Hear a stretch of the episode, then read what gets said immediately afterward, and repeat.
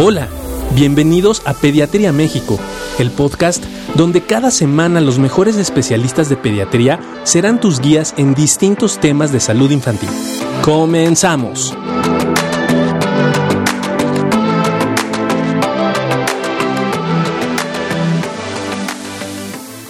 Hola, hola a todos, ¿cómo están? Muy buenos días, bienvenidos.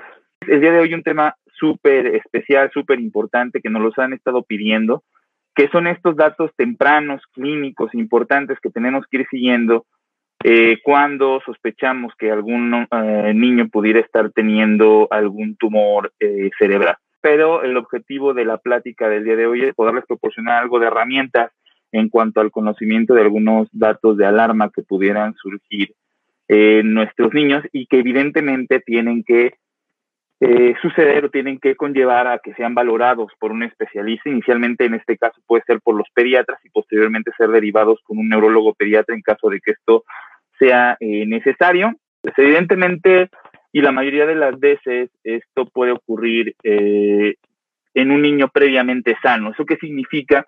Bueno, que no necesariamente los niños que puedan tener algún tumor en su cabecita tendrían que haber tenido grandes manifestaciones antes de presentar evidentemente la tumoración, sino que pueden partir de un desarrollo totalmente normal y evidentemente este crecimiento tumoral, que tumor lo vamos a entender como cualquier masa que crezca, ¿sí? En el cuerpo, ya de ahí podemos clasificarlos en benignos y malignos, que sí es una situación que hacemos de una manera mucho más amplia dentro del abordaje eh, médico, pero bueno, tumor lo vamos a entender como estas masas que pueden crecer en cualquier parte del cuerpo, evidentemente ahorita lo que nos em, ocupa van a ser los que pueden crecer en el sistema nervioso central.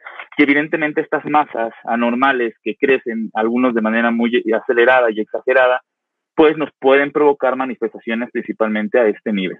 Entonces, hablemos de esto, es muy importante. Empecemos por las primeras manifestaciones de importancia que tenemos que vigilar en nuestros niños. es que, ¿a cuántos de ustedes su niño no le ha referido que le duele la cabeza? ¿Qué frecuente puede eh, resultar esto?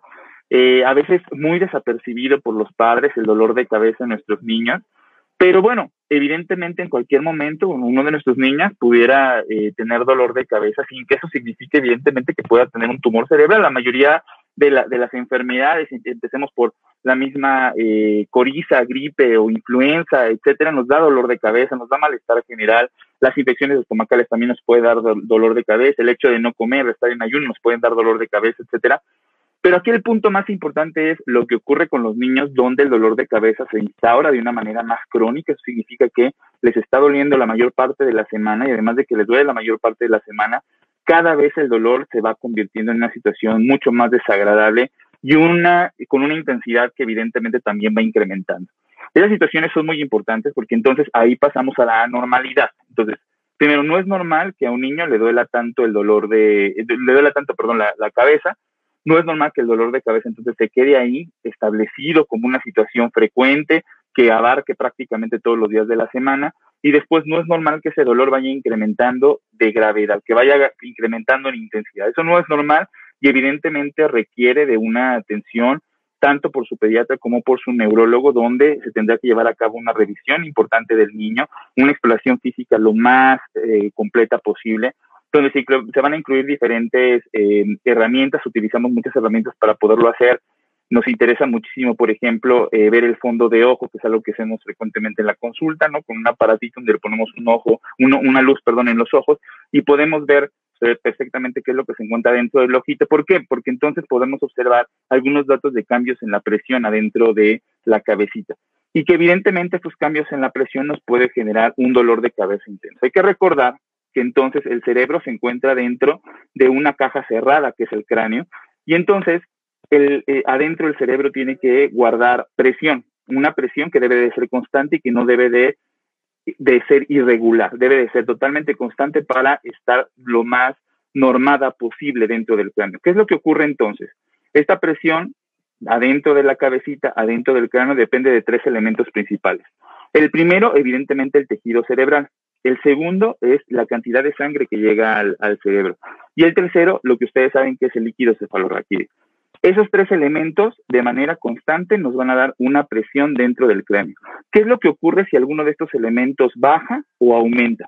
En el caso de los tumores cerebrales estamos hablando de un tejido extra que está dentro del cráneo y que evidentemente entonces va a incrementar el volumen en el tejido cerebral. Esto a su vez lo que va a conllevar es un incremento en la presión adentro de la cabecita. Este incremento en la presión adentro de la cabeza nos va a dar diferentes síntomas a nivel del sistema nervioso. Entonces, empezando por estos dolores de cabeza, que ya hablamos, no es normal si esto se convierte en algo crónico y no es normal si esto se convierte en algo muy severo y discapacitante. Entonces, es importante la valoración por parte de un especialista que pudiera determinar si se trata solamente de una migraña o bien ya en el abordaje de lo que se llama cefaleas crónicas y que van progresando en severidad, con mucha frecuencia lo que hacemos es solicitar estudios de imagen de la cabecita, resonancias magnéticas, en la mayor parte de los casos, en algunos casos más graves o rápidos, tomografía, pero nos interesa muchísimo entonces identificar si existe este incremento a través de una masa o de un tumor cerebral que entonces está condicionando que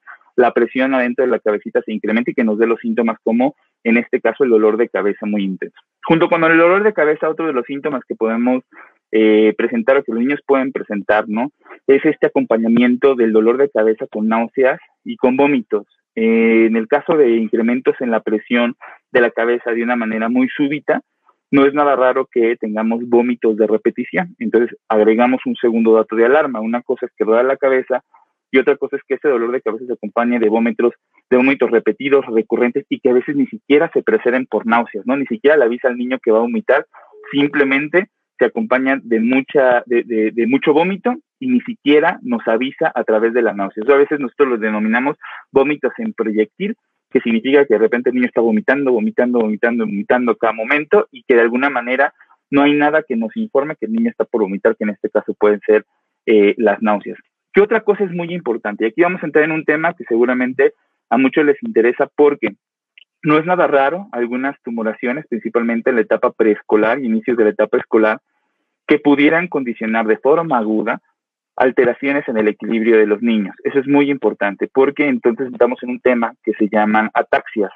Las ataxias, pérdida del equilibrio en el niño, alteraciones para la marcha, ¿no? que de repente empiezan a caminar y vemos que se tambalean. Y también vemos algunos temblores anormales en los, en los pacientes eh, pediátricos y que evidentemente nos hacen sospechar que está perdiendo el equilibrio y hay algún problema con su equilibrio.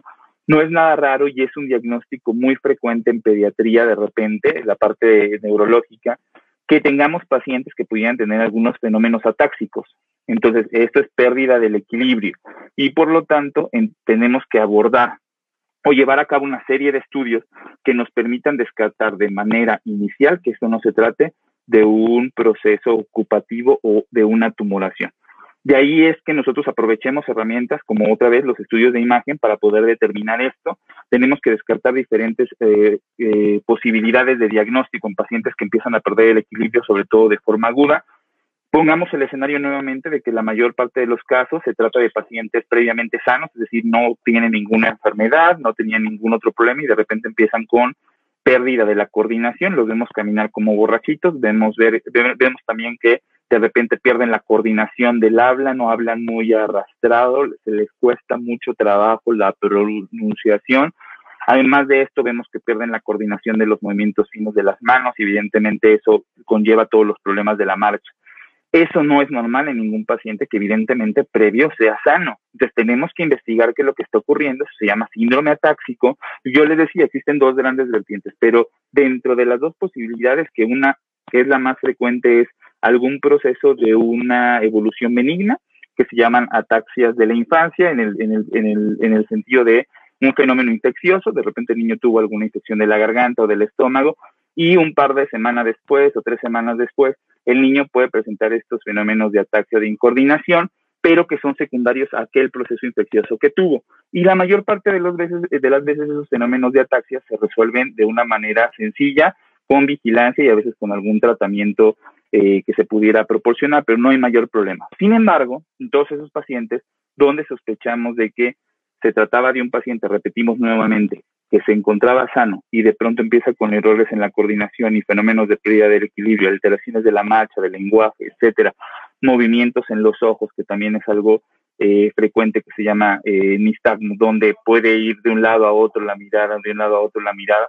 Esos pacientes requieren de un estudio de imagen con el fin de que podamos nosotros descartar cualquier proceso ocupativo dentro de su cabecita y que, bueno, evidentemente mm, eh, logremos observar alguna situación de, eh, en cuanto a tumores cerebrales. Los tumores cerebrales no es nada raro que se puedan desarrollar en la región posterior de la cabeza, justo en el área del cerebelo, como lo hemos platicado en otras, este, en otras eh, oportunidades aquí en Cerebros en Desarrollo, el cerebelo se encarga de la coordinación y la planificación de los movimientos en, en el ser humano. Entonces, evidentemente, si está creciendo un tumor a expensas del tejido cerebeloso expensas de las áreas donde se almacena el líquido cefalorraquídeo justo en, el cerebelo, esa tumoración nos puede estar dando este incremento primero en la presión y además todas las manifestaciones clínicas relacionadas con pérdida de coordinación en cuanto a los, a los movimientos que vamos observando en cada uno eh, de los pacientes. Eh, según, eh, tercer punto importante, ¿no? Entonces ya hablamos del dolor de cabeza, hablamos también de las situaciones de pérdida de equilibrio Tercer punto importante, pérdida de la visión, visión borrosa, visión doble, pérdida de la visión periférica. Otra situación muy importante en los niños que principalmente eh, repetimos, y esto lo vamos a, decir de manera constante, ¿no? Por lo regular son previos sanos, nunca había tenido una manifestación de ese tipo, nunca había referido ningún problema asociado con su visión y de repente, ¿no? Empieza con visión doble, de repente empieza a dejar de ver, de repente ve de un ojo y del otro este, no logra ver, de repente lo que ve lo ve doble, eso tampoco es normal y requiere de una evaluación. Por lo regular, tomando en cuenta los grupos de edad, evidentemente si esto ocurre en pacientes preescolares y escolares, eh, la, solicitud de estudios de imagen es algo que se hace de manera muy frecuente. Y también, bueno, porque actualmente contamos con una eh, más amplia disponibilidad de eh, estudios de imagen que nos permitan descartar de forma principal y de entrada que esto no se trate de un proceso ocupativo, de un problema eh, relacionado con algún, alguna tumulación, pero entonces también los ojos nos pueden dar muchas manifestaciones, y ya lo decíamos, no solamente es ver adentro del ojo como lo hacemos nosotros en exploración, sino ver los movimientos que van teniendo los ojos y en este caso conocer cómo está viendo el niño de forma aguda. Entonces, si un niño nos dice que de repente, de una manera muy rápida, está perdiendo la visión, nosotros lo que vamos a hacer es una exploración física mucho más detallada, vamos a utilizar algunas tarjetas que les ponemos en frente de los ojitos para que nos vayan identificando las letras, para que nos vayan identificando los números, para que nos vayan identificando los colores y nos demos cuenta si realmente hay una pérdida de la visión en ese paciente. Esto entonces podría derivar a un abordaje mucho más eh, específico donde se incluye un estudio de imagen que pudiera proporcionarnos más información respecto a, este, a que esto se pudiera tratar de eh, una, un, tumor, un tumor en, el sistema nervioso central. Ahora, pasemos al cuarto punto. Cuarto punto muy importante, las crisis convulsivas, ¿no? Las crisis convulsivas, eh, o, en el caso del diagnóstico ya con epilepsia, crisis epilépticas, eh, son muy importantes para nosotros. Ya lo hemos comentado muchísimo en las, en las otras cápsulas de cerebros en desarrollo, en el sentido de la importancia de un buen abordaje en cuanto a las crisis epilépticas, la mayor parte de las epilepsias no son derivadas de, una, de un tumor cerebral. Sin embargo, dentro del protocolo diagnóstico de la epilepsia y dentro del abordaje para la epilepsia, nosotros siempre solicitamos un estudio de imagen. Es decir, una vez que el niño cumple con criterios para ser diagnosticado con epilepsia, que lo primero es ser diagnosticado de manera clínica, bajo supervisión de un neurólogo pediatra, él va a determinar si ese paciente clínicamente cumple con criterios para ser diagnosticado con epilepsia. Una vez que ese paciente sea diagnosticado con epilepsia, entonces lo que sigue es poder realizar un abordaje mucho más específico, mucho más, eh, a mucha más profundidad que nos permita poder, eh, a través de un estudio de imagen, descartar cualquier otra causa. Estructura esas causas estructurales pueden ser desde malformaciones cerebrales, que podemos determinar a través del estudio eh, de imagen o de resonancia magnética, hasta situaciones relacionadas con eh, tumores cerebrales. Entonces, de esa manera es como más o menos nosotros vamos indagando, vamos estructurando un protocolo que nos permita ir conociendo cómo está formado el cerebro de cada uno de los niños y si existe alguna normalidad asociada a un tumor, a una masa que no debería estar dentro del cráneo del niño y que, como les comentaba anteriormente, esta masa podría ocasionar que el, eh, la presión en el, en el cerebro se incremente y nos dé todos estos síntomas, tanto de dolor de cabeza intenso, crónico, severo, discapacitante y que además nos podría causar otros síntomas como estos vómitos que ya veníamos eh, refiriendo y que nos podría causar síntomas como alteraciones en la visión, pérdida de la, visión, visión doble, etcétera, y todo lo que hemos venido eh, platicando. Y si a eso también, bueno, podemos sumarle la aparición de repente de crisis convulsivas en un paciente previo sano, se tiene que abordar con estudios de imagen. Y no es nada raro que de repente, ahí ya está llegando el maestro Barragán, ahorita lo vamos a conectar para que nos platique un poquito más sobre su experiencia en esto, pero eh, no es nada raro que de repente recibamos niños, ¿no? Que ya tienen algún tiempo recibiendo fármacos antiepilépticos, tienen electroencefalogramas con patrones característicos de un fenómeno epiléptico y no los tenemos con estudio aún de imagen, de resonancia magnética ni ninguna otra cosa. Entonces, es difícil darte cuenta si la causa de esa epilepsia pudo haber sido estructural y dentro de las situaciones estructurales o que alternen la estructura del cerebro, pues se encuentran las tumoraciones. Vamos a darle la bienvenida al, doctor Barragán. ¿Cómo está? Perdón la tardanza, perdón. No hay ningún problema. Aquí platicando un poquito sobre tumores cerebrales, Doc, y sobre las manifestaciones clínicas principalmente que tenemos que observar en un niño, que la mayoría parte de las veces, Doc, que comentamos ahorita, pues previo sano, ¿no? No tenía ningún problema y de repente algunos dolores de cabeza medio raros, muy, muy incapacitantes, eh, con mucho vómito, pérdida en la coordinación de los movimientos, este, muchos problemas de visión, etcétera, etcétera, y que de repente nos desencadena un protocolo que tenemos que realizar donde se incluyen imágenes este, de la cabecita para poder determinar cualquier situación ocupativa, en este caso los tumores cerebrales. Y veníamos comentando que existe una etapa, ¿no? En, la, en, el crecimiento del niño, principalmente la parte del preescolar y del escolar, las primeras edades del escolar, donde no es nada raro que gran parte de las manifestaciones iniciales de alguna tumoración puedan ser pérdida en el equilibrio, en la coordinación, y ya una vez que hacemos un abordaje mucho más extenso con estudios de imagen, nos demos cuenta que pudiera tratarse de alguna tumoración en la región posterior de la cabecita, principalmente dependiente del cerebelo, que es el que coordina gran parte de los movimientos que nosotros realizamos. Y ya iba en la parte también, de esos pacientes con crisis convulsivas, crisis epilépticas, que de repente también, de ser previo sanos, de repente empiezan con algunas crisis y eso asociado a algunos otros hallazgos que no he comentado, que ahorita me gustaría que lo tocara, que son los datos de focalización en la exploración eh, física que realizamos nosotros, nos tendría que hacer sospechar obligadamente de algún problema en la estructura de su cerebro. Y en ese caso los tumores entran en esos problemas que tenemos que descartar a través de los estudios de imagen. Sí, definitivo, definitivo los tumores del sistema nervioso central son o constituyen la segunda causa de tumores o de, cáncer en la infancia después de el cáncer en la sangre o llamado leucemias, ¿no? Y que eso constituye un problema real que vemos con gran frecuencia. Y de todas maneras, porque hay una gran preocupación siempre, ¿no? Yo creo que en todas las mamás y cuando sus hijos empiezan con dolores de cabeza, en general, eh, la gran preocupación es que su hijo pueda tener un tumor cerebral.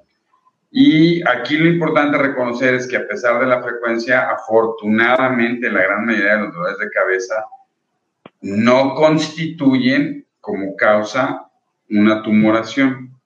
Normalmente al dolor de cabeza se le tienen que agregar otros síntomas, como tú ya bien explicaste perfectamente, y y que pues eso eh, afortunadamente hace que no sea tan frecuente verlos el diagnóstico de tumores cerebrales.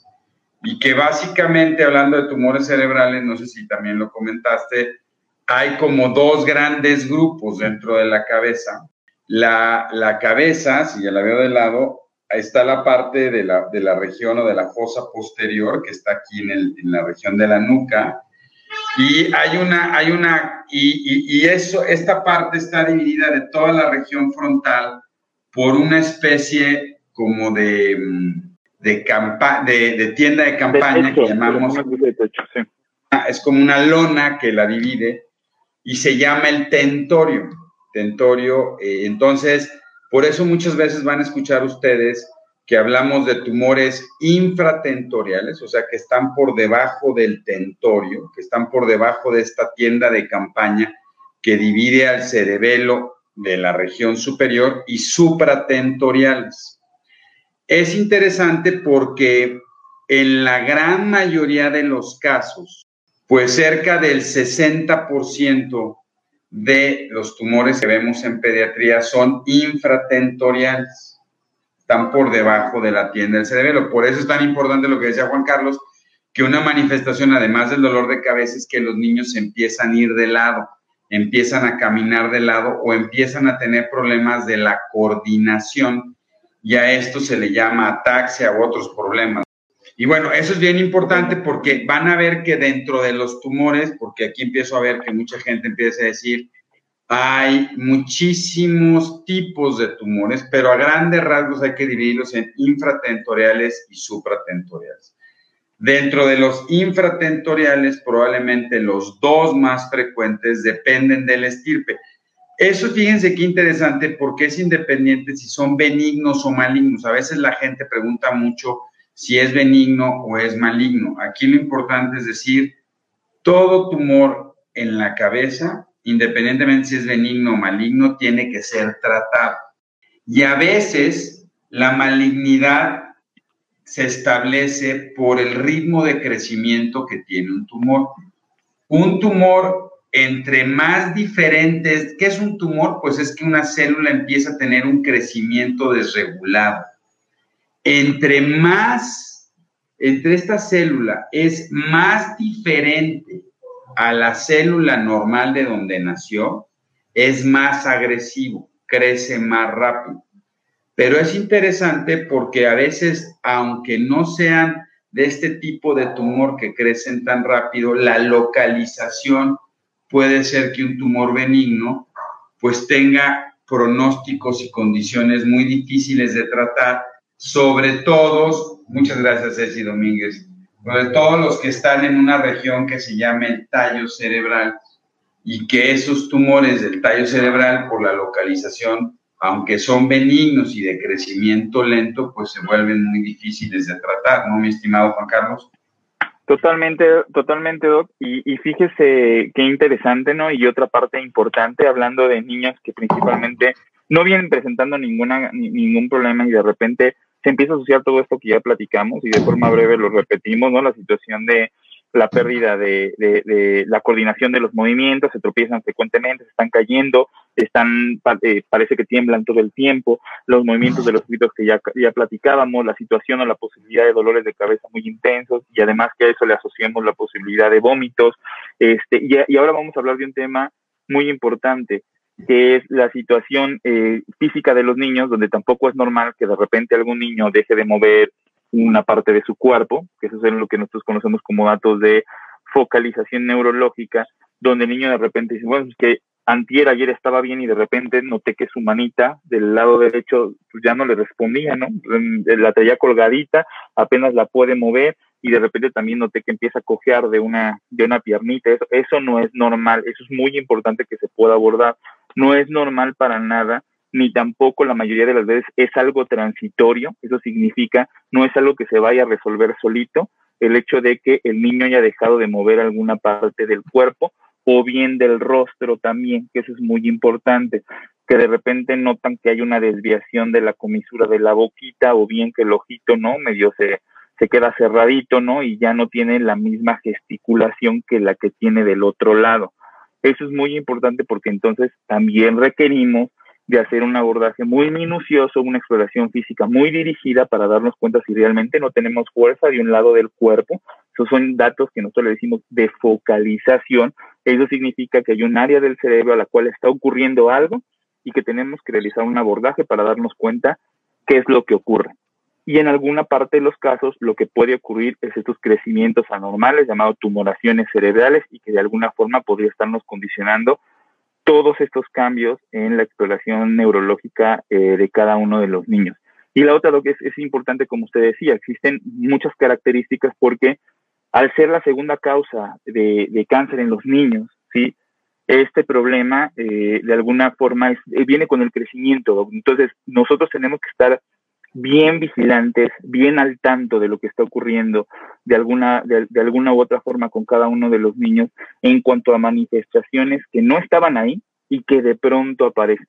¿Por qué comentamos esto con tanta frecuencia, Porque muchas veces, y en la serie que tuvimos la oportunidad de realizar con Daniel Álvarez y, con usted, ¿no? Que se, que se publicó recientemente, nos damos cuenta en lo tardío que llegan los niños a los centros eh, de, de, a los hospitales, ¿no? Para poder realizar un abordaje oportuno. y de eso depende el pronóstico y la mejoría en los niños con tumores cerebrales. Es decir, nos estamos tardando tanto como papás en identificar este tipo de síntomas como en la parte médica, cuando te llega a ti de primer contacto, en referir al niño para que se pueda realizar una imagen y hacer un abordaje para descartar tumores cerebrales. Parece ser que lo estamos dejando pasar, que de repente es un dolorcito de cabeza, es un poquito de mareo, vete a tu casa, tómate esto, en dos o tres semanas vemos cómo mejoras y pasan esas dos o tres semanas y no tenemos ninguna, eh, ningún estudio de, de, imagen. Entonces, así de importante es poder eh, referir, establecer un protocolo y darnos cuenta de los síntomas que de alguna manera, en definitiva, no son normales con nuestros niños. Sí, fíjate que voy a tomarme un tiempo porque este, sí es súper importante, Juan Carlos, y lo que detectamos en el estudio es que la sobrevida y la mejor funcionalidad depende de la atracción temprana y el tratamiento temprano. Y quiero tocar un tema porque hay muchas preguntas y hay una angustia muy frecuente de lo que se llaman los quistes. ¿Qué ah, son los quistes? Los quistes es, acuérdense, estos globos se llaman meninges y las meninges para poderse estar moviendo tienen líquido. Y no es raro que de repente entre estos dos globos se haga una burbuja. A esa burbuja nosotros le llamamos quiste. Y en realidad los quistes son muy frecuentes y es muy común que los encontremos como hallazgos. La región más frecuente donde se encuentran estos hallazgos se ven en las regiones temporales y más en la región temporal izquierda, que normalmente se ve como una ceja de otro color, contiene líquido. Y es muy interesante porque este quiste así se formó, así está y así se va a quedar. Los quistes no representan una tumoración cerebral, no van a crecer, miren, no van a cambiar porque se quedan con las presiones. No hay que tocarlos, no hay que operarlos. En la gran mayoría, 98%, no, no hacen nada, son unos hallazgos. ¿Qué tan frecuentes? No sabemos, porque ¿cuántos de ustedes han hecho una, un estudio de imagen? Pues muy poquitos, y a veces nos los hacemos por otras causas, por golpes, por otras situaciones, y de repente encontramos el quiste. Y la otra región muy frecuente es el quiste en el cerebelo, en la región posterior. Pero estos quistes también, que se encuentran de manera muy cotidiana, tampoco tienen que hacerle nada y tampoco son quistes. Acuérdense que el cerebro va cambiando estructuralmente y adquiere la forma de un cerebro del adulto más o menos hacia los 5 o 6 años de vida. Entonces a veces vale la pena tomar una resonancia de control a los 6 años como parte de la vigilancia. Es bien interesante. Si una mamá y un papá siente con todos los síntomas que dijo Juan Carlos que algo no está bien, es indispensable que lo valore su pediatra y si les queda una duda es mucho mejor que sea valorado por, eh, por, por un neurólogo pediatra para estar seguros de que no haya tumoraciones. ¿No, Juan Carlos? Ahora, a veces es bien importante, ¿cuál es mejor, hacer una tomografía o hacer una resonancia? Y siempre nosotros seguimos prefiriendo una resonancia, porque la tomografía, hagan de cuenta que los cortes son bastante gruesos y podríamos no ver algunos cambios. La tomografía me permite ver cosas más grandes, pero no me permite ver eh, pequeños tumoraciones. Entonces es súper importante, sobre todo si, como decía Juan Carlos, ya hay manifestaciones asociadas, no solo dolor de cabeza, sino ya no puede mover bien un brazo, se está yendo de lado, tiene una dificultad para mover un ojo o la mitad de la cara, está teniendo problemas en lo que está sintiendo, es súper importante que en ese momento lo podamos hacer. Sí, es, es, importante dar, dar cuenta de esto, incluso en los pacientes también más pequeños, ¿no? Aquellos pacientes que están con eh, vómitos eh, tan constantes con eh, pérdida de peso, ¿no? Que eso también es otra, eh, otra, otra situación interesante, que a veces es que vomita demasiado, pero no solamente es que vomite demasiado, sino que prácticamente ya no está teniendo tolerancia a la, a la, a la entonces eso los hace perder mucho de peso. El incremento en el perímetro de su cabecita también es algo muy importante en los pacientes pequeños, por eso nosotros siempre estamos midiendo el perímetro cefálico para darnos cuenta en los pacientes chiquitos, pues que la cabeza no esté creciendo mucho, muy, muy rápido, ¿no? Siempre comentamos de la posibilidad de que la cabeza no crezca, ahora vamos al revés, ¿no? Que esté creciendo muchísimo, pero que esté creciendo muchísimo a expensas de una tumoración adentro de la cabecita y que eso nos esté provocando lo mismo, manifestaciones como crisis convulsivas, como vómitos muy frecuentes, como movimientos anormales de los ojos, como pérdida del tono, ¿no? y hay muchas otras situaciones que nosotros podemos ir investigando en cada uno de los niños. Que es muy importante saber, ¿no? Que de repente, ah, pues si mi niño está teniendo dolor de cabeza y demás, lo voy a llevar a hacer una resonancia. No, lo que hay que hacer es llevarlo con el médico, ¿no? Para que sea revisado de forma inicial y no todos los pacientes van a tener una indicación necesariamente de estudios de imagen. Ya comentábamos esta parte y lo decía bien el doctor Barragán.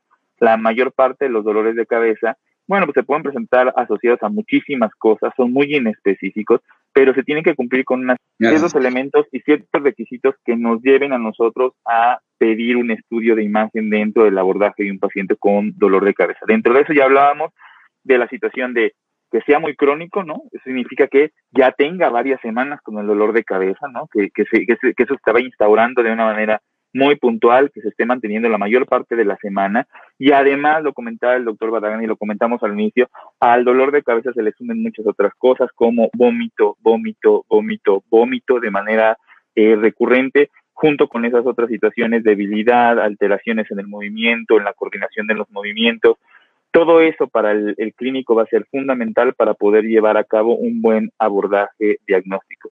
Existe estas pláticas, Doug, y no sé qué le parezca, pero a raíz de los trabajos que hemos hecho en investigación, nos hemos dado cuenta de esto, de la necesidad que tienen tanto los padres como los médicos de primer contacto del conocer la necesidad de un abordaje oportuno en esos pequeños para que el tratamiento, como nosotros lo logramos definir en este trabajo, sea el más oportuno, el más rápido posible y el más exitoso que se pudiera eh, llevar a cabo.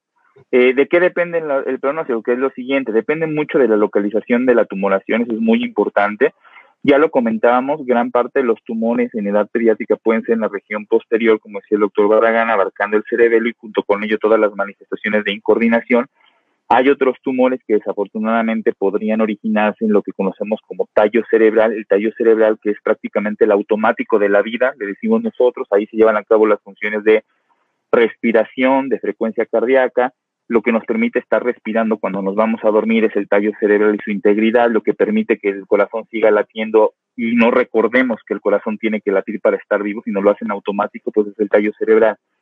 Y existen algunos tumores lo que pueden crecer en esta zona, y que desafortunadamente son zonas que son de muy difícil abordaje para los cirujanos. Entonces, de alguna manera también depende el pronóstico muchísimo de la localización de cada uno de los tumores cerebrales. Entonces, podemos tener el cerebelo, podemos tener el tallo cerebral o bien ya propiamente en los hemisferios cerebrales, ya en el tejido cerebral, ahí en la corteza, en los ventrículos, doc, también otra de las, de, de, las tumoraciones frecuentemente asociadas en pacientes más chiquitos a veces, ¿no?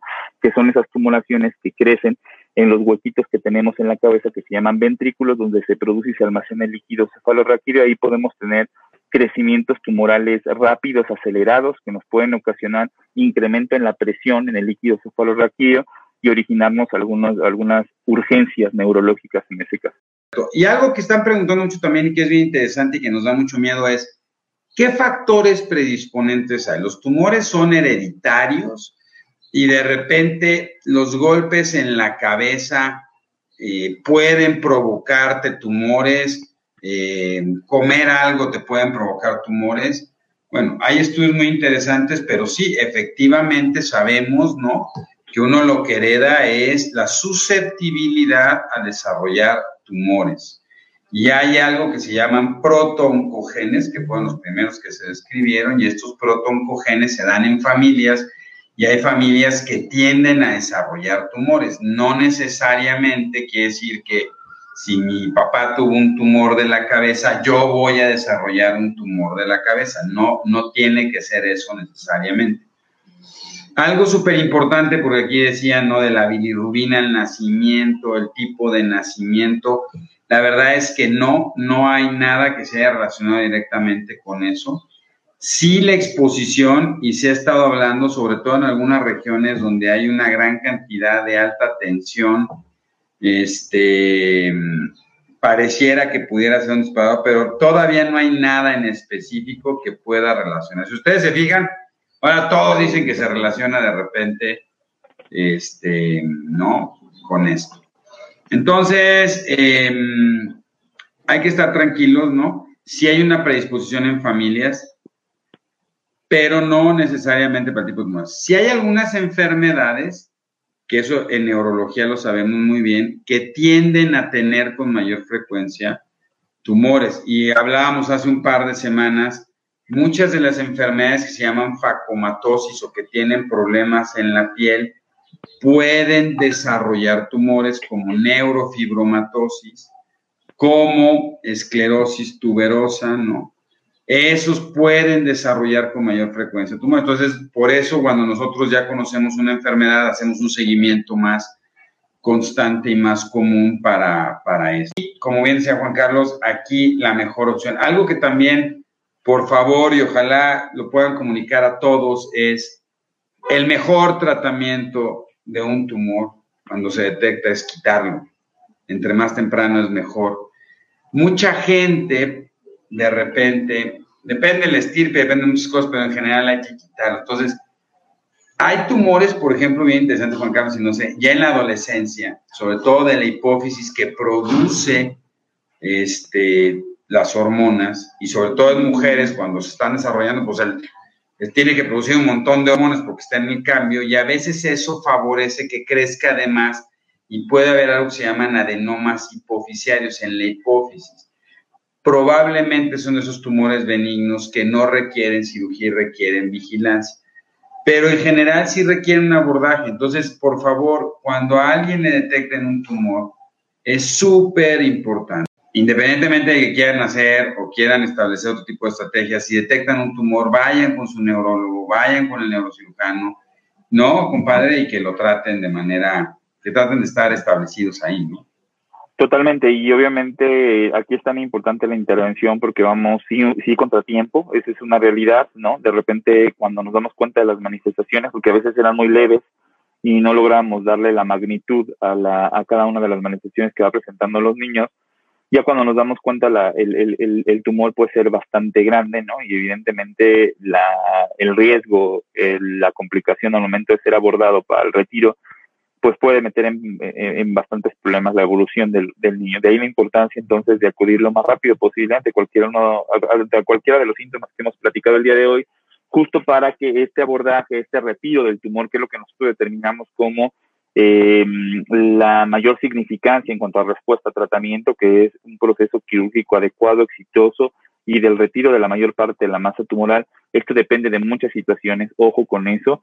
Eh, cada tumor se trata de manera distinta, la localización ya la comentamos, es probablemente de las situaciones más complejas, pero cada paciente tendrá que ser abordado por un neurocirujano, que es el especialista en el eh, abordaje y tratamiento de los, de los tumores, porque de alguna forma esos tumores tienen que ser abordados por el neurocirujano, que es el especialista, y mientras más se logre retirar de esa masa tumoral, bueno, pues será mucho mejor porque estamos resolviendo la situación que comentamos al inicio respecto al incremento en el volumen del tejido cerebral y eso obviamente va a estabilizar nuevamente la presión intracraniana.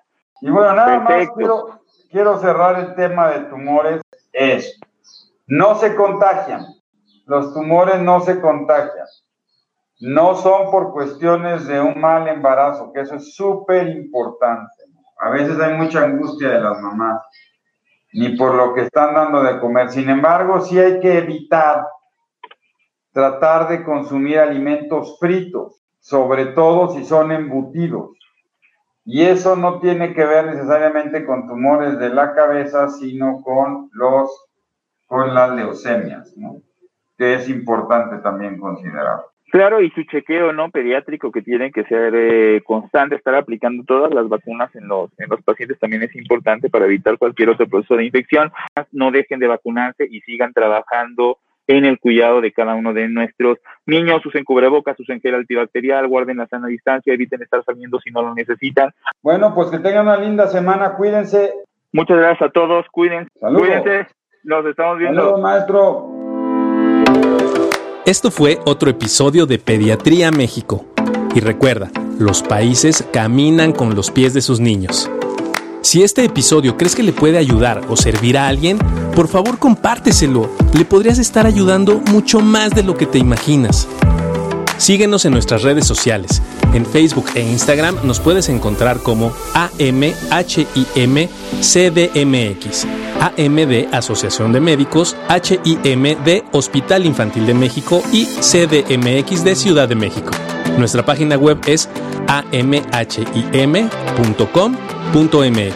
Para cualquier duda o comentario, escríbenos al correo electrónico pediatriamexicopodcast.gmail.com. Gracias por acompañarnos. Hasta la próxima.